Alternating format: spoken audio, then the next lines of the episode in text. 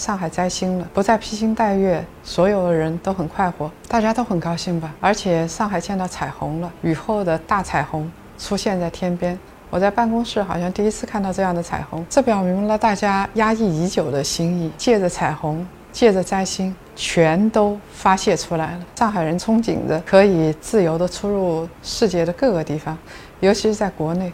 我想去西藏，去西藏；我想去深圳，去深圳；我想去哈尔滨，去哈尔滨。所以开心是自然的。第二个呢，我认为万事万物都是有周期。摘了星之后，我希望经济也能够好转，大家也能够安居乐业。第三件事情就是，其实我在想，就像做经济、做投资，他会考虑到是不是风险全都已经过去了，会不会来杀一个回马枪？我现在也在想这样的问题。真的摘星了，但是摘星之后，我们到一些地方真的能够自由出行了吗？但是门打开了一条缝，它就可能打开半扇门，也有可能全部都打开，比以前要有盼头的多。喜马拉雅的檀香们，大家好，我是叶檀。最近这段时间，我相信大家经历了极端快乐、极端悲伤又极端快乐一个过山车的行情。四月二十七号，指数到了低位。到了六月二十九号，指数又到了高位。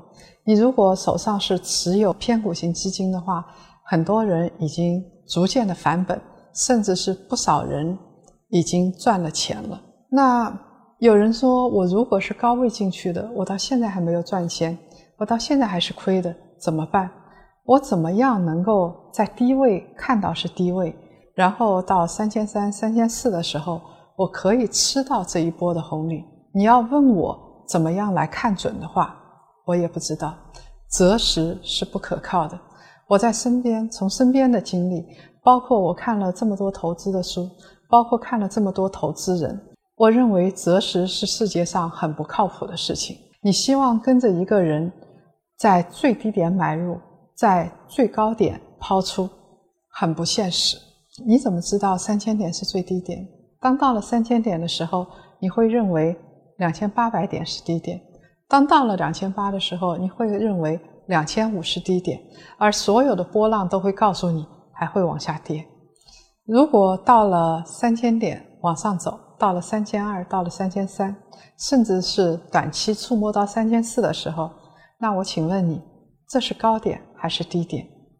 如果从长期来看的话，这毫无疑问是一个低点，但是长期有多长呢？如果它短期内又跌回了三千一，你可以接受吗？大部分人是忍受不了这样的煎熬，没有办法接受的。那么到底应该怎么办？所以对于大多数的投资者，对于年轻人来说，他需要进行的是定投。那檀香们怎么进群呢？在谈谈专辑简介的页面。点击添加小助理企业微信的链接，我们的小助理就会把您拉进群里。我我们的老师会不定期的空降到群里边，跟大家进行互动。